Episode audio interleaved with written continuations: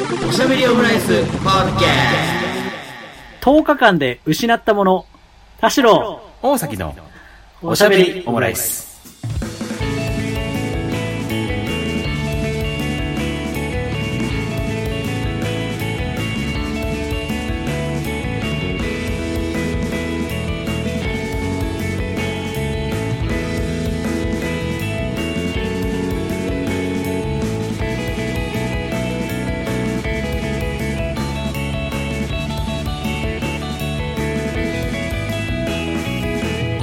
等身大のカルチャートークおしゃべりオムライス第242回の配信です。田代です。あー、大崎です。よろしくお願いします。いやー、はい楽しいですね。はい、これもうなんか、これもセットになった感じですね。大丈夫。毎回こう、楽しいかどうか確認してからじゃないともう始められなくなってるっていうね。それはもうなんか楽しくなくなってるやつの言動ですけどね。じゃああれですね、楽しい時ってラジオですね。ちょっと、それは違いますよ。うん。ラジオじゃなくても楽しい時いっぱいありますから。あんまりうん。ないよ。どんなに、あんまりないどんなにラジオ、どんなにラジオ好きでもそれは思ってると思いますよ。うん。楽しい瞬間全部ラジオだなとは思ってないと思いますけどね。ニキビがあると楽しくないし、懐かしい。そんなことねえだろっていうね。懐かしい。俺らがもう高校生の時の、く懐かしのクレア嵐。あ、違う。ププロアクティブ。プロアクティブね。うん。ニ懐かキビがあしいなると楽しくないし。楽しくないし。ちょっとそこまで、まあ確かにこう、楽しさのゲージとしては下がるけど、楽しくないことはないと思いますけどね。なんかあの、うん免許のあのテストで、なんかすごい丸か×か悩むやつだね。はいはいはい。ニキビがあると楽しくない。楽しくない。うーん、まあ、うーん、丸。あ、正解は×。人による、みたいな。楽しくないわけではない。そうね。楽しくないわけではないっていうね。うん、なんか一緒にこう付き合う友達を考えた方がいいかもなっていうふうにはちょっとね、思うなっていうと。まあでもそん、な言い切りをするやつだね。そうそう。あとやっぱなんか、高校生っていうそのなんか自意識みたいなやっぱり時期でしょうからね。そういうところが あるのかなっていうふうにはね、今ね、こう確か30にして思う部分はあったりしますけれども、というところで。えっ、と、8月に入りましたね。もうすっかり、今日はね、あのーもう本当に最近暑いなと思ったりするんですけど、この収録日8月4日、木曜日の夜なんですけど、今日はね、ちょっとこう雨、なんかもう本当爆発音みたいな雷がね、なったりしてて、ちょっとどういう天気なんだっていうね、感じにはやばいですよ。うちの近所のサイゼリアに多分雷落ちましたよ。ええ多分。サイゼに雷、体感、体感落ちましたよ、体感。じゃあ、サイゼ丸焦げですか？丸焦げですね。多分マジかよ。いい感じにラムが、ね、いい感じに。えうち、うちも一回停電だったんですよ。あ、そう。だから今日もすごかったですね。いや、大変よね。家割れるかと思ったよ。いや、なんかほんと結構ね、爆発音みたいな音ですよ。ほんとなんか、ちょうどいい具合をね、ちょっと、なんか探してほしいなっていう、本当なんか、ははた迷惑だなと思う最近なんですけれども。はい。あの、前回ね、あの、田代さんがね、ちょっと本数をどうしようかなっていう風におっしゃっていて、で、まあ、あの、もう本数どうしようどうしようって言うともうフェス禁止っていう風に言ってた回が前回だったんですけど、ペットね、ペット。はい、ペットの本数ですけれども、こちら、フェス、田代さんどうだったんでしょうか？大盛況よ。大盛あ、況。大盛況？それは大盛況なんだ。あフェスはね。いや、し結論から言いますとね、うん。ペットぴったり。おー。3日間でば。、倍でぴったり。いやいや、1200。せあ、1000から2000にはならなかったね。1200なんですね。そうそうそうそうそう。あの、あーケース数で言うとね、そうそうそうそう。24本入り50ケースで。そうそうそうああ、なるほど、なるほど。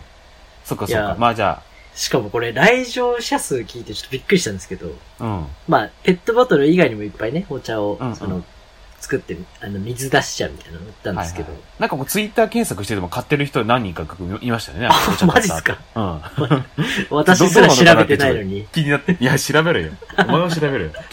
そう。うん。ちょっと気になって。来場者は、まあ、ざざっくり大よそですけど、12万人らしいです。いやー、すごい。本当裏のフジロックに勝るとも劣らないというか、もう完全に勝ってますね。人数確かにね、確かにうん。ね。もう倍倍、倍よ。うん12万人で1200本の読み、いや、結構気持ちよく当てたなって気持ちいいね。100、100人に1人ぐらいかな。世界って感じですよね。そうそうそうそんいい数うん。うん。ちなみに水出し茶は、あの、うん1000、1000倍近くね、売れたんで。結構ね、あの、盛況だったみたいですよ。おや？いやーあ、じゃあいなかったっていうこと？いやーね、ちょっと気持ちはね、盛り上がったんですけど。うん、なんか伝聞でしか聞いてないっていうことらしいですね、田代さん。そうそう。数だけで、さすが、聞いたといいいい読みしてたなっていうね。ああ、なるほどね。ちょっと2000とかにすると多かったかなって感じですかね。そうそうそうそう。しかもあね、ー終了間際30分前に完売っていうね、こう気持ちいい感じですよね。そっかそっか。じゃあ、危なかったね。俺は本当に無責任に倍にしろ倍にしろって言っちゃいましたけど、そうそう1000に、あの、なんだ、2割増しでよかったですね。そうそうそう1000からの。うん、危ないでしたね。危ないとこでしたね。そうただそういった結果もなんか目の前で見ることなく、はい田代さんはその場にはいなかったということだと思うんですけれども、そうなんですよ。ちょっとそれロナ、なロナコにかかっちゃいましてね。いや、ロナコの西洋ですよね。本当に、ちょっとこれ、まあなんかね、私の身の回り、身の回り、なんかね、そう、同じ会社の人でっていうのは何人かちょろちょろいたりしたんですけど、うん身の回りでっていう人は、今までいなかったんですけど、まあこの、この最近のね、この1日3万、東京で言うと1日3万人みたいな時代、時期で、うんまあ今も本当なんか、都民の50人に1人がコロナ陽性みたいな、あの、なんか、何かしらで静養してるっていう状況らしいと。いう日によところでっては40人に1人みたいな日もあったみたいあ、ですね。なるほど、なるほど。っていうので、うんね、なんか一クラスに1人みたいな感じですよね。そんな感じですよね。だからもう、ついにというか、とうとうかっていう感じではありますけれども、ロナコの西洋ということで、いやー、本当ですよ。大変でしたね。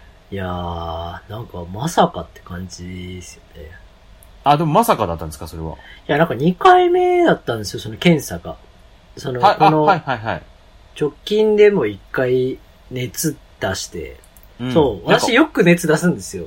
そうですよね。割とこう熱出がちではあって、でなんかおしゃべりオムライスでもあの、レモンで唾液出され、出さされたじゃあみたいな話を三回目してました3回目かも、その検査というのは3回目。はいはいはい。なるほどね。うん。はいでも一番アグレッシブな体験は、その、ん北海道に出張行った時に熱出て、うわ、この出先で熱一番嫌だなっていう、そうですよ第ね。何波なんですかねなんか3波とか4波とかっていう頃ですけど、うんうんうんうんで、直近が2ヶ月前とか1ヶ月前とかかな、に、なんかすごい熱出て、うわ、うん。うん。タイミング的に嫌だなっていう頃に、うん。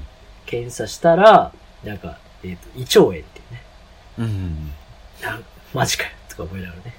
そっちだからなんかいって感じだ。そう、だから普通に疲れてよく熱出すから、そうだよあーなんねか。疲れ溜まって出るやつかなと思ったら、うんうんうんしかもその日も出張の日だったんですよ。出張に行くぞって日だったんですか？そう。だから前日に、前日。うん。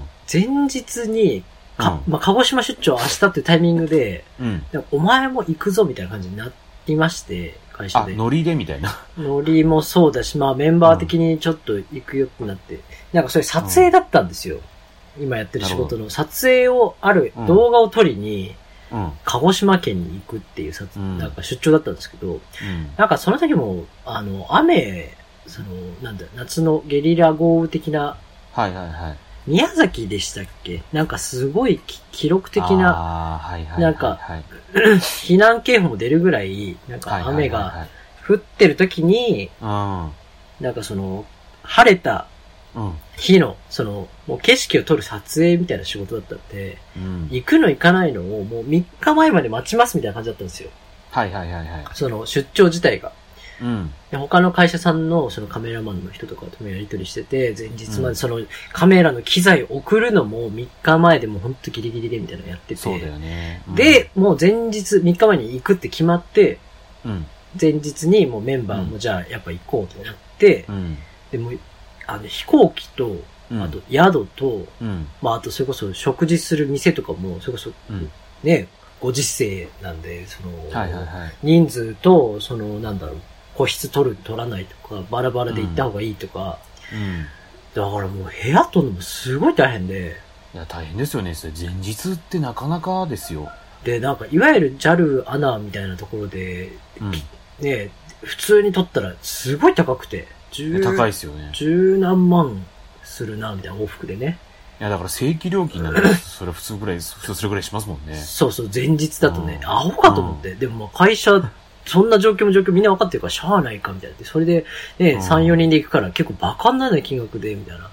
うん、もうそれ、それはもうちょっと早めに握っといた方がよかったんじゃないかって感じもね、ちょっとしますそうそう、でも行く行かないしてたあ、から。そうだよな。まあでも結果的に、にね、あの、まあ安いので行こうみたいな感じで時間調整したりとかして、ようやっと飛行機取って、で、うん温泉地の宿取って、あ、グレードアップもなんか急にキャンセル出たからしてみたいな、お、これは運が向いてきたぞみたいな。はいはいはい。通常だとなんか8000円プラスぐらいのグレードアップのいい部屋を、うんなんか交渉したらなんか電話口で仲良くなって、鹿児島県霧島市の霧島温泉のエリアのホテルをプラス500円でアップグレードできますみたいな。マジっすか？みたいな。電話でもそんなことあるんですね。ありがとうございますみたいな。まあ、それこそね、その、あの、いろいろこう、キャンセルが相次いだりとかして、うん、うん、うん、うん。あの、朝食もつけるなら500円で、あの、お部屋もみたいな、すごい値切り交渉みたいなのとかして、なんかいい感じ楽しめそうじゃないですか、出張みたいな。うんは、しかも天気もね、晴れるならなんか行けそうじゃないですか、みたいな。はいはいはいはい。で盛り上がって、それで徹夜したんですよ。なんかその、いろいろ部屋取ったりとか、手続きとはいかして。はいはい。それがなんか2、3日続いたバタバタして、うわ、今日出発かーと思って、朝起きたら、あーなんか、でも目から、なんかすごい、血だまりみたいな、なんかこの、なんですかね、た感覚で、なんか目が重たくて、はい。体体調悪すぎるだろ、このなんか普段出ない症状と思って。うん。で朝起きたらなんか目黄色いんですよ。ええ気持ち悪いと思って。ー。で、いやそれもあの、エアコンをちょっとこう、ガンガンに下げたまま寝ちゃってて、はいはいはいはい。しかも気づいたらあの、もう、パン1で、フローリングの上で寝てたんですよ。やばいね。あ、これは普通に風邪ひくわと思って、うん。あ風邪だなーと思って、あのーうん今日出張なのにやっちまったなーと体温測ったら、うんあの、41.5度ありまして、41.5度はないですね。うわ、やったわと思って。うん。もうそっからあの、仕事とか出張とかってもう全部、ああ、ああって感じですよ。もう昨日までその、組み立てに組み立てた、うん。その、いろいろあの、予約した〇〇のあのめんどくささを、うん。縫って、うん全部積み木自分で崩した感じですね。ああ、もう、あはい、はい、はい、無理っていうのが。あの、スタントとかでよくあるこの、積み重ねたこうアルミ缶にドカーンって突っ込む感じだよね。そうそうそうそう。うん止めて止めてーって言ってるやつですそう。ボンネットにしがみついて。気持ちよさすらある。ねだって迷惑かけちゃ悪いし。うん。いねこれ検査がどうこうじゃなくて、熱ある時点でやっぱね、ダメじゃないですか。や、てかもう乗れないですよね、多分って。そうそうそうそうそうそう、で、自分の体調もそうだし。でもなんか、うんこれ、午後出発？ゆ夕方出発だったんで、てかはいはいはい検査しに行って、うん。理由をしっかり出してもらってから言うか、みたいなことをうだうだ考えてたら、うん。なんか午前結構時間過ぎちゃって、うん。だからなんか普通に、なんかあと何時間後に備品持ってくけど、これパッキングできるとか電話あって、あ、うんパッキングはあの、したんで大丈夫ですとか、なんかやりながら、うん。40度超える中、なんか出張、出張の準備の電話とか普通にしながら、まあ、うんまあ俺いけないんですけどね、とかちょっと思いながら、何やってんだろうと思って、早く体調悪いって言えよと思いながうん。ら、過ごしてたんですけど、うんまあなんかこう、意外とそう、なんだろうな、コロナじゃないかもってやっぱ思ってるもんですね。た熱欲出してると。あともう、電話して家の近所で検査できるとこはないんですよ。やっぱり。はいはいはい。もう、どこ電話かけても、あとその日が木曜日だったっていうのもあって、木曜日ってやっぱ病院休めるとこ多いですし、うん。ああ、な発るほどね。うん発。熱外来っていうのはもうそもそも私が7月のまあ末ぐらいにその体調悪くなった日の段階ではもううん。受け入れるとこもないし、うん。デフォルトでやっぱ受け入れますっていうところも少ないし、うん。熱ないって言ってどっか PCR の無料のとこで受けるとかしかないのかなとか、なんかいろいろこううんよぎったはよぎったけど、ああ。もうやっまあぱぜ、そうそうそう、いけないしなとか思った時に。まあ会社の紹介みたいなとこで、うん。うんまあ私は東京の23区外に住んでますけど、うん。結果、なんかその都内の方に行かないと受けれないみたいな感じになって、うん。でもうマスクを三重にして、うん。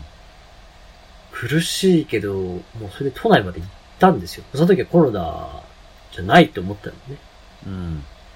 まあ、でも他手段ないしなと思って、うんあの、銀座まで行ったんですよ。まあ今思うと正しい選択だっじゃなかったのかなとも思いつつなんだけど、やっぱ、まあでも近場になかったんだもんね。いやもうないのよ。で、これ、うん。出ないことにはどうね、対応していいかわかんないっていうのもあって。うん。それが多分翌日翌々日だとと東京の状況も変わるから、なんか自分の判断も変わってたのかなと思うんだけど、当時はね、うん。そういう判断をして、でその時の気温も、なんか30、なんだろう、5度超えみたいな、もううん。猛暑みたいな日だったから、うん。マスク30で、なんか自分の体温は40度超えてて、うんうんだ普通は片道1時間ぐらい行けるとこ2時間ぐらいかけて銀座行くんだけど、あの、うん。歩けないから、あの、有楽町から、なんか20分ぐらいかけて歩いたりとかして、うん。いや、あら、過酷だなと思って、往復なんか5時間ぐらいかけて、なんかぎ銀座行って帰ってきたんですけど、うん。なんか、検査できますよって言っても、やっぱ病院入れないんですよ。だから基本的に私は屋外で、そう、うん 立ってるだけなんですけど、うん。なんか、えー、なんだろうな、え、ビビルの、雑居ビルに入ってる、うんそういうクリニックの、うんうんだ普通に道路に立たされて、うん。うん。うん。えっ、と、試験管というか、なんですかね、あの、唾液をここに入れてくださいって言って、もう完全防備の、そのうんクリニックのスタッフさんに渡されて、うん私は隣にある、そのなんか蕎麦屋とか、うんまあ駐車場とかの、間の、なんていうんですか、ビルとビルの間の、こう、コンクリみたいなところを、はいはいはい。ちょっとぎ、もう、ね、日差しもある中、もたれながら、唾出して、うん。その時ちょっと、あの、現金持ってなかったりとかして、あ、うち、本当現金それぴったりで渡さないと、対応できないんですって言われて、そっからまたなんか2、3分、コンビニ探して下ろして、みたいなことしながら、うんあ15分後に結果出るんで、待ってくださいって言われて、うん。でもこっからもちろんさ、施設の中とか入ったら良くないっていうのはやっぱその時思ったから、その日差しがあるところにさ、唾液待ちするわけですよ。うん。40度を超えてるのに。うん。でもまあ、コロナじゃないとやっぱ信じてるから、うん。まあまあまあ、あとはもうこれ熱だなっつって、あの、陰性だけもらって、電車乗って帰るんだなと思ったんですけど、うんうんうん。あの、残念ながら陽性でーす、みたいな感じで。向こうはもう陽性言い慣れしてるから、うん。陽性でーすって。あうんで、まあ、お金渡して、なんだよ、この、世界一嫌な現金ぴったりだなと思いながら、なんだろうな現金ぴったり。お釣りもやっぱね、そういうやりとり減らさなきゃってことなんだと思うんですけど、でもなこれ、クリニックのなんか別に悪口みたいになっちゃうんであれですけど、まあ、そう、検査の対応ならすぐ受け入れますって言って、こう、まあ、無理言って受けたっていうとこもあるんで、うん。あれなんですけど、あの、もう、処方とかもできないんですよ。まあ、中入ってないっていうのもあって。だからなんか薬もらうわけでもなく、証明書もらうわけでもなく、あの、陽性ですって言われて、終わり。うんなんだこれと思って、唾出して、現場まで行って、帰ってくるだけ。で、陽性って分かったから、これなんか電車とか乗っちゃいけないんじゃないのかなとか思って、いろいろ考えて、うん結果二駅ぐらい歩いたんですけど、ダメだ、うんし死ぬと思って。もうこれはもう咳もせずとか触ることも減らしながら、電車乗ってちょっともうスッと帰るしかないわと思って、まあ、すぐ帰ってきたんですけど、うん。そっからでもようやく家帰って会社に言ってみたいなことをして、うんうんうんもうそっからもうどんどん熱上がるね。そっから、ちなみにそれ、その時点で飛行機出発何時間前なんですか？えっと、4時間前です。し、痺れる時間ですね。うん。そうそうそう。うん。まあだからホテルと飛行機に、まあ会社のね、あの同僚の人が連絡してくれて、本当すいません、みたいな言ったら、イエーイみたいな。うんでもそこから多分自分の知らないところで、田代さんとなんか食事した人いますか？とか。う んそうそうそうそう、そういうのがあって。そうなるよね。うん。もう翌、翌日の様子聞いても、あれ？ちょっとなんか、か会社に誰もいないんですけど、みたいな。なんかあったんですか？うんみたいな。うんいや、そうそう、疑いがある人ね、やっぱ出勤しないと、いうんうんうんうんろいろあったりとかして、でももうそこから私は、熱がやっぱね、出まくりでしたね。いや、でもさ、40何 ?1 点、な、何でしたっけ ?9 度。40、41ぐらいがやっぱ、マックスですかね。いや、じゃあそれが結構もうずっと続いちゃってる感じ？あ、でも、ず、高熱に当たる、まあ、39度、40度みたいなところ行ったり来たりが結構ピークでした。多分、普通に銀座に行った時が一番体調良かったですね。いやでメンタル的に。も行かれてましたね。いや、そうだよね。2時間かけて炎天下で唾出して、また2時間かけて帰ってくるって、体調悪い時に、なんか、精神的によくやったなってすごい思ったんですけど。そそうね。なんか大泣きしそうだったもん、帰帰るときに。う んいや、もう泣くよね。泣く。うん。あの、有楽町前の宝くじ買いそうになりましたもん。な、なんか、なんかこう、と、10日でさ今きき気持ちのこのマイナスをなんかこう、うんうんうんプラスしたくなって、なんかね、今買ったら、そのマイナスの、あの、なんだ、分、プラスでいけるんじゃないかっていなう。なんかもう、しかも高熱で外ま、猛暑じゃないですか。うん。なんかここ当たる以外ないんじゃないですかって、なんかこう、勝手に思って。あの、有名なとこあるじゃないですか、有楽町。ありますね。JR で駅前のね。うん。そうそうそうそう。いや、あそことか歩いてて、あー、なんか本当に、あー、俺はもう、俺はもう陽性なのかと思うと、うん。なんか初めて、まあ普通にコロナかかって、で、コロナね、陽性の人もすごい増えている中、あれなんですけど、うん。なんですかね、ちょっとまあこういう話ってど、どのぐらい明らかんとしていいかわかんないですけど、うん。自分がかかったと思うと、うん。急に気持ち切れますね。き切れるなんですかねって何、何に対して？なんかアルコール消毒とか必ずするのも生活の一部になってるじゃないですか、どっうんうかんうん。入店するのに。うん。アルコール消毒を、うん。まあもちろんそこから帰るときは陽性だって分かったら、もう完全にもう顔をこう伏せて、あのはいはいはい。もうね、電車に乗るしかなかったんで、しかなかった。もう、なんだろうな、もううなだれるように帰るだけだったんで、もちろんどっかで寄ったりとかなかったんですけど、うん。感覚的には、な、何から自分を予防する、まあ人に移さないようにっていうのはもちろんですけど、うん。何から自分を守るっていう意識もない、なくなるわけじゃないですか。変な話。はいはいはい。かかっちゃってるしと思うと。もう、もう自分がそれってことだもんね。そうそうそうそう。うんだから、なんか、家帰って、なんかこれを、なんか洗ってとか、あ、もうないんだとか思うと、あ、もういらなくねってやっぱ、そ れ人への配慮を、をという観点を除いたら、あ、もうなんか何もいいんだってちょっと思った。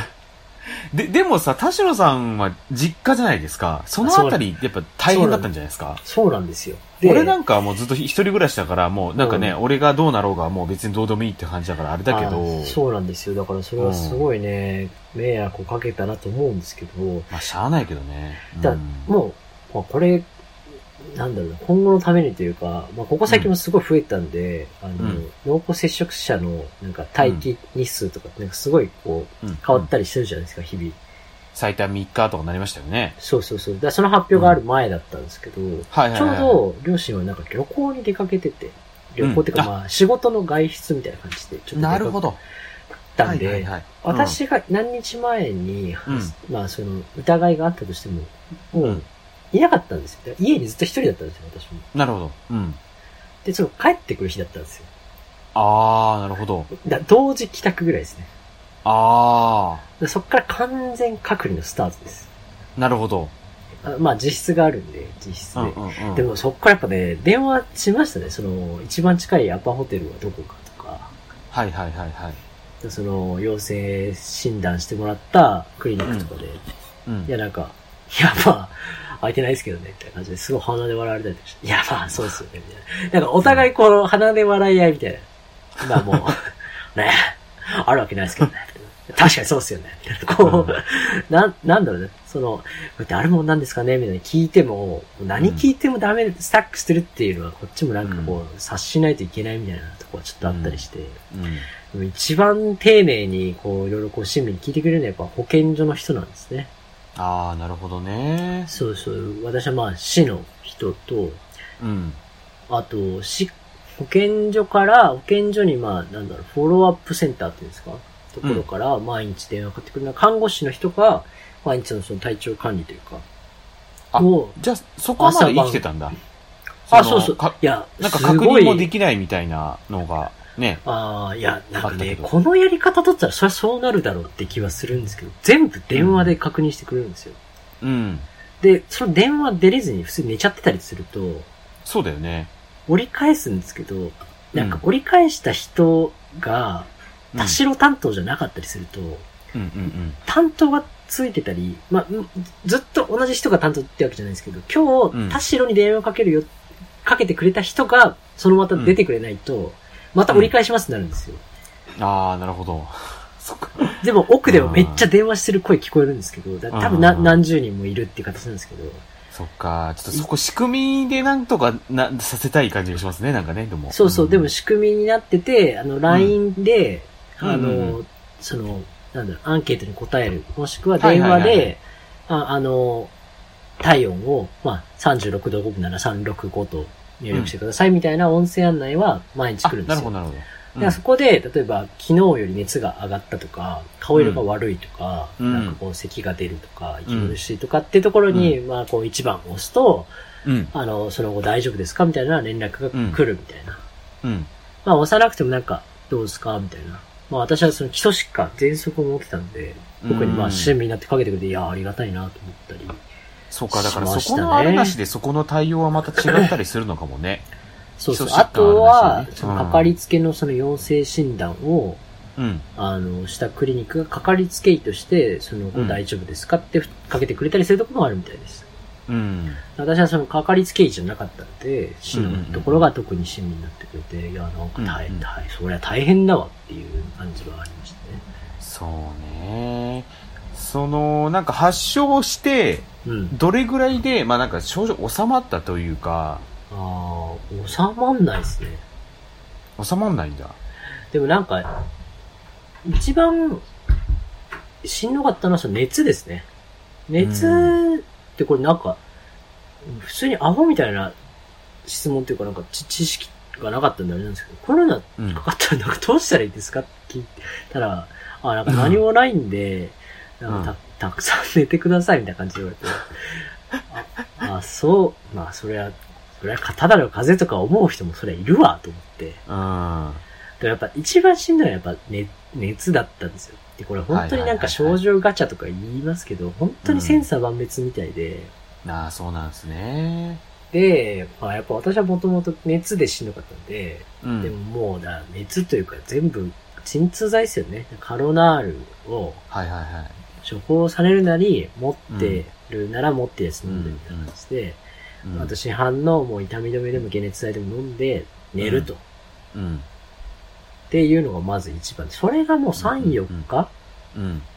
ちょっと熱だるいなぁみたいな。でもやっぱ解熱剤をガンガン飲むんで、それは熱は下がるんですよ。うんうんだからまあ、普通の生活はまあ遅れるっていうか、寝て起きて寝て起きてみたいな普通に遅れるみたいな。うん。だからまあ、インフルエンザとか本当に近いですね。その、うん。家にいなきゃいけない熱が出る薬飲むから、まあ普通に生活はあるけど、なんか遅れるけどみたいな。うん。飯食った？飯はね、うんめっちゃ食欲あるんですよ。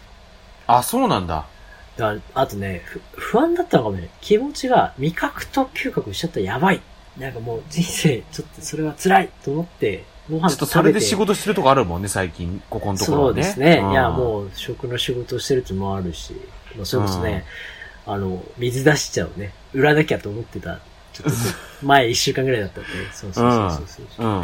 だからなんかね、食欲は全然あって食べたりしてましたね。うんうんうんまあ、あとそそれしか楽しみがうんやっぱないなっていうのがあったりすると、やっぱ食べたいなとやっぱ思って、食べて、あ、まだ味覚ある安心だって。なるほどね。なんかこの間、なんかツイッターで回ってきたのが、なんかコロナにかかったら、なんかどうしてもこう寝込んじゃうけど、めっちゃ飯食った方がいい、最初の方にって書いてる人がいて、それでこう、あの、あとはなんか、腸内環境を整えてみたいな感じでした方が、まあ頑張ってご飯食べた方がいいですみたいに書いてる人いたから、まあそこは結構分かれ目だったりするのかなっていうふうに思ったりしたんだけど。あとなんかまあこれ普通にどういう話したらいいかあれですけど、消化にいいもの食べないと、うんうん。あなんかお腹下すんですよね。これコロナの特徴なのかな。はいはいはいはい。でもやっぱ気持ちの面で、なんかその、なんですかね、その、柔らかいうどんとか、おかゆとか食べてると、なんか病人感がすごい、なんか、ね、演出されるじゃないですか。うんうんうん。自己演出するよね、なんかそれはね。土曜の後ろ日だったんで、ちょっとあのうん両親にあの、うなぎ買ってきてもらって、うなぎ食べてうん。ました。うん。なるほどなるほど。精をつけてね。しましたね。いや、だからすごい、コロナ史上こんな贅沢な食事あるんかってね、うなぎ食べてましたね。う ん喉は痛くなかったの？あ、そう、な、なかったですね。喉痛い結構なんかとオミクロンの特徴でなんか喉が痛いみたいな結構あったりするけど。いやーそれはなかったの？ねななかったですね。だからなんかああ、そっか。コロナじゃねえんじゃねえのっていうのはやっぱね、すごい感じるぐらいコロナ的な症状はなかったんですけど、まあやっぱ熱がっていうことなんだね。あと、なんですかね、これ、うんこれ、これは人生で一番、あ、これが流行りやばいの一番嫌なとこだと思ったのは、うん。今こうやって普通に喋れてるんで、ちょっとまあ良くなったんだなと思うんですけど、うん。脳みそまでやられたんかっていうぐらい、なんかね、う、うつっぽくなるっていうか、あの、あ、そう。なんかあの、倦怠感ってずっと言うやつは、はいはいはいはい。関節の痛みとか、なんかだるさみたいな、うん。あの、バファリンとか、あの、うんなんか薬の裏側に書いてるあの、だるさってひらがなすげえ嫌だなって毎回思うんだけど、なんか、あのひら、ひらがなのだるさのレベルじゃないですよ。なんかね、なんかもう、漢字のだるい？そう、おしまいですっていうかね、倦怠感とかじゃないんだよね。なんかの脳の、なんか幸福に感じる部分を、なんか止められてる、なんか網掛けさせられてるような感じが、なんかあってね、すげえ嫌でしたね。それめっちゃ怖いね。そうだ、それもあって、なんかちょっとこう、上がる食べ物というか、食べれるなら食べようかなとか、はいはいはいはいはい。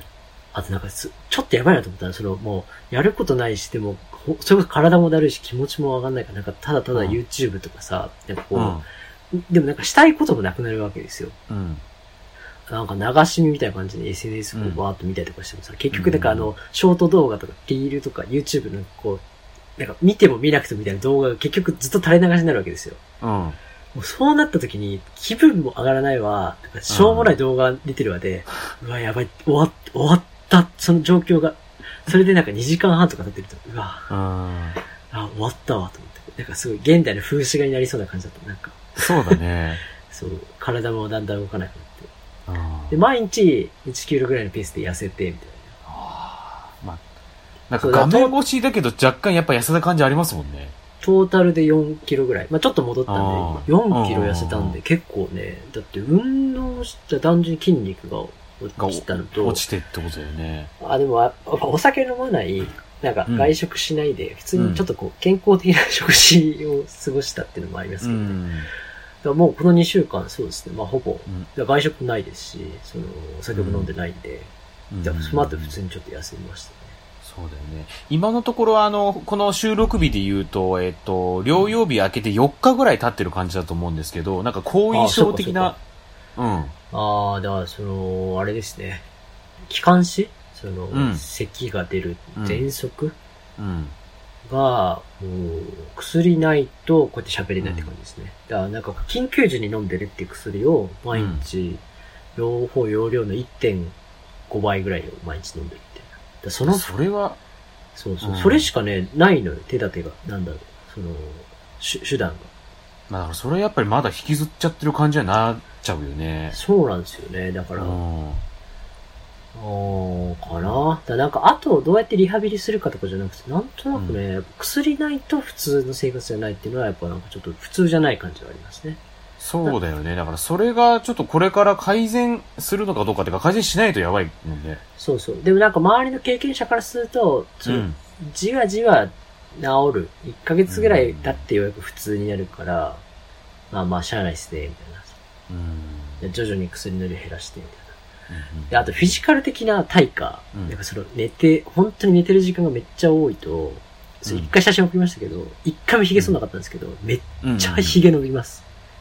すごい伸びたね。伸びたよね。なんか、あの、僕もちょ LINE で見たんですけど、なんか、かなり伸びましたよね。体の中で一番元気なの髭でしたね。その10日が。はなんか、なんですかね、体毛の中で柔らかい毛があるじゃないですか。例えば眉毛とか、まあはいはい髪の毛とか。あ。でなんか、髭って、ジョリジョリするって言うじゃないですか。その剃ったとか。うん。まあ今もちょっと伸びてるんですけど。なんか、あの、硬い毛が、うん、めっちゃすごいスピードで生えてくるんですよ。うん。なんなんですかね、その、その、自分の数少ない体力を、その、そっちに割かれてる感じ、すげえ腹立って。なんかこう、すごい埃っぽいところにいた一日で、なんか鼻毛の強いやつがいて、うわ、いいなって思ったことありませんか？はいはい、ありますあります。うん。なんで鼻毛ってこんな太いの？みたいな。お前が伸びたところでってのありますよね。そうそう。でも鼻毛はせめて、こうまあ、見えないところで、こう、ウイルスというか、なんかこう、ゴミが入らないように守ってるから、うん。なんかなるほどなって思うんですよ。なんか硬い理由もわかると。でも、うん。その髭がもじゃもじゃになっていく、あの、なんていうんですかね、ヨーロッパ、白人系のこの髭がこう蓄えて、あの、ケンタッキーのおじさん、ビアードパパ、うんみたいな感じじゃなくて、なんか硬い毛がめっちゃ伸びてくるの。なんでこんなところにこの生命力すごいってやっぱ思いましたね。だからなんか人体って、で結構なんか非効率的な部分ありますよね。そこいらんしみたいな。そうそうそうそう、うんだからいつこれがふわふわになるのかなと思って待ってたんですけど、硬い毛がどんどん伸びてきて、うん。そう、だそこで大根おろし作れるんじゃないかぐらいの感じになっちゃいうや、んだよね本当に。いや、それこそ実質でね、隔離してたんで、っていうのもあって、なんか剃るのもさ、で使いづらかったわけですよ、洗面あ、そうだよね。使。うんっていうのもあって、そうそうそうそう。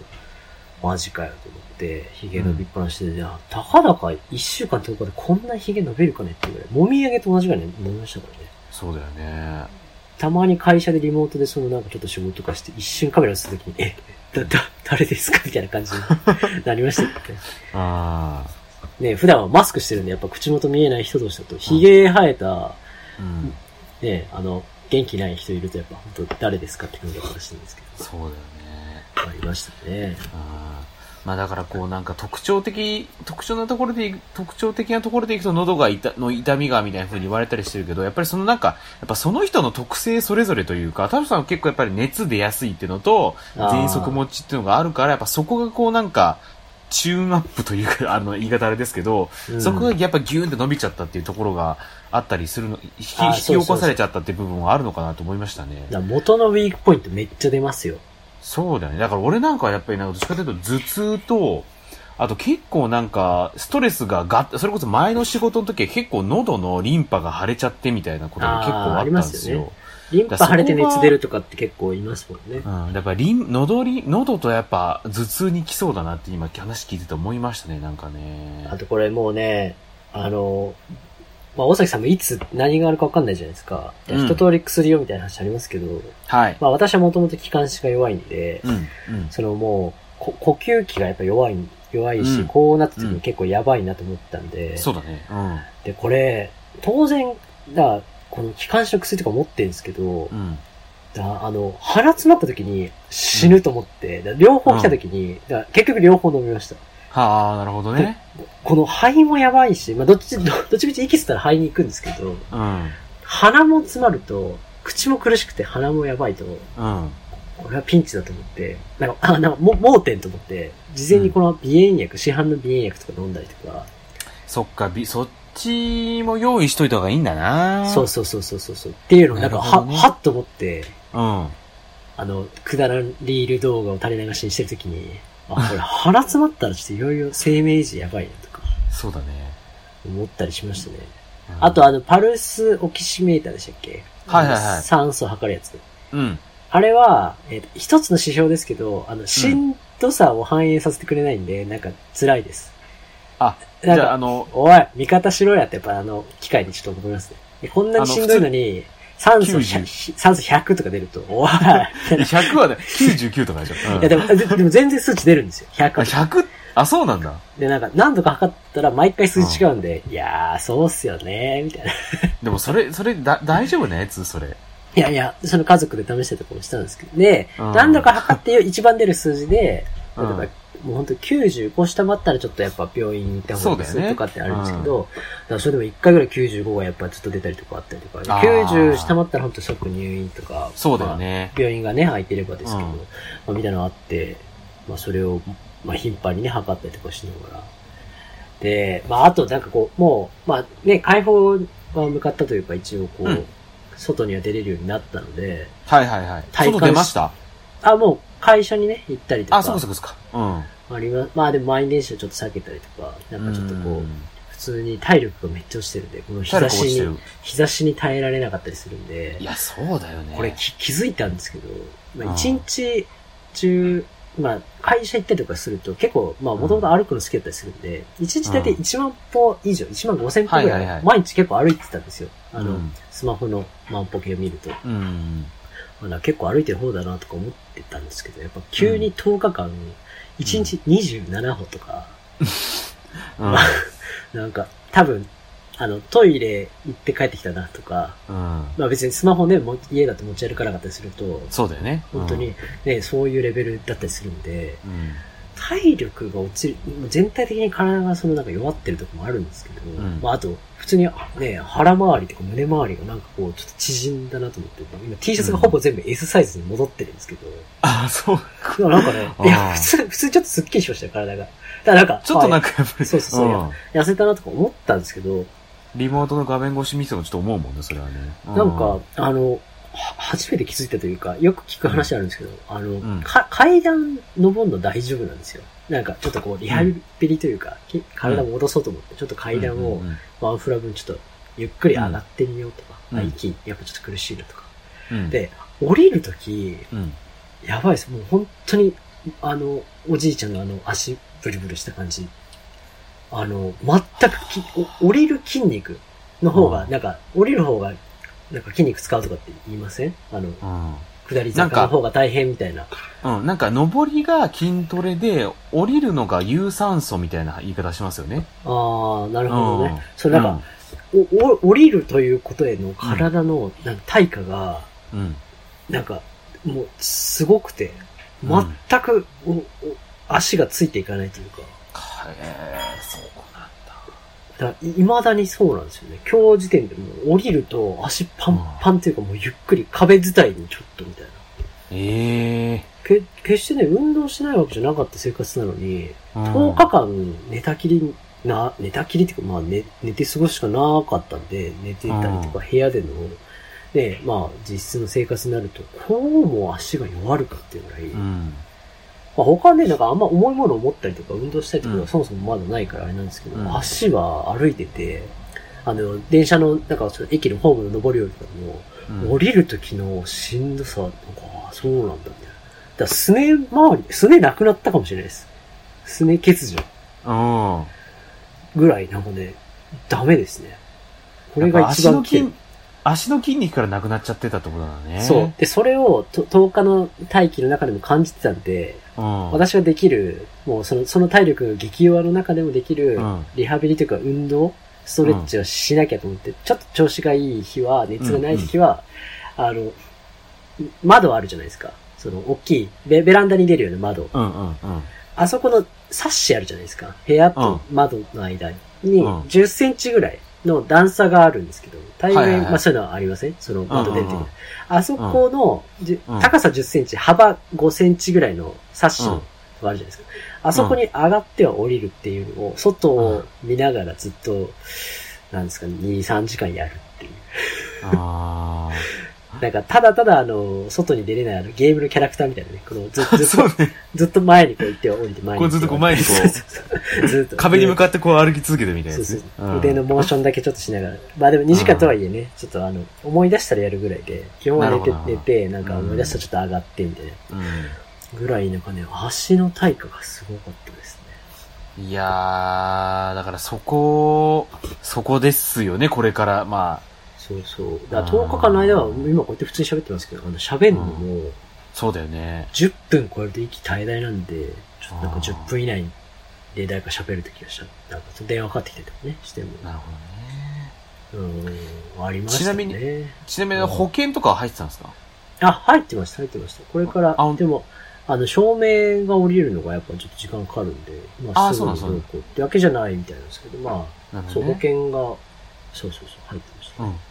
あ、あとあれですね、市と都から食べ物届いたんで、すあ、ごい届、くんだ、それは。すごい量ですね。すごい量の、今あります？普段食べない生、生味噌酢、ほうれん草。あー、ほうれん、生味噌髄ありますよね、お味噌汁のね。そう。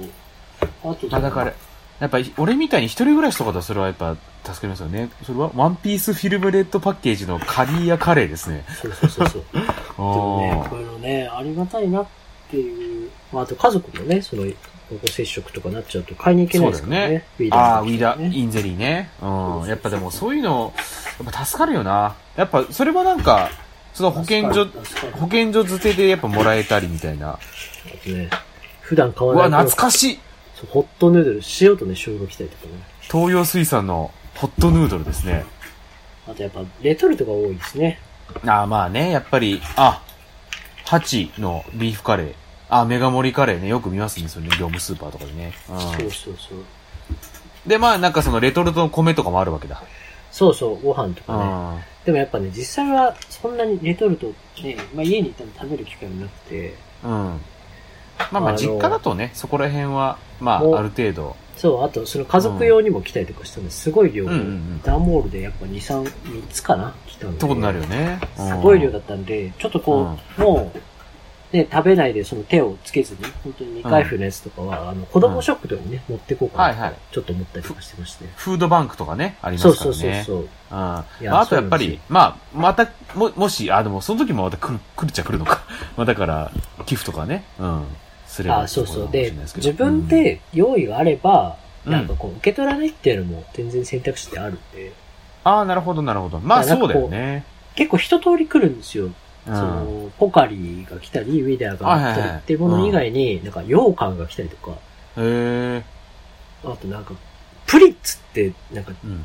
なん、自分で買ったこと人生で数えるほどしかないなっていうプリッツが来たりとか、俺昨日買ったわ、プリッツ。マジかよ。プリッツなんか、プリッツ買うやつなんかいるんかと思ってたんですけいや、なんかこう手頃に、あ、ちょっとポテチじゃないんだよなっていう時に選択肢としてやっぱプリッツが浮かんでくるんですよ。ど、そうなんか、ガーリックチキンフレーバーのプリッツ来て、なんだよと思って。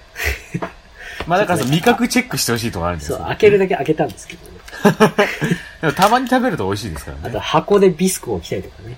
あでもこれも多分、お子さんとかいたら、まあそうだよねちょっとこう出れないしってあるのかなとかいろいろね、うんだから、うん感じましたね。いいあとゼリーがね来たりとか、おかゆが来たりとか、チキンラーメンが入ってたりとか、うんもうこれ多分ね、首都等によってラインナップ全然違うみたいなんですけど。そうだよね。まあだからやっぱり、なんか、い準備できてなくていきなり来たらってなるとやっぱそういうのがあるといいよね。そうですね。うん。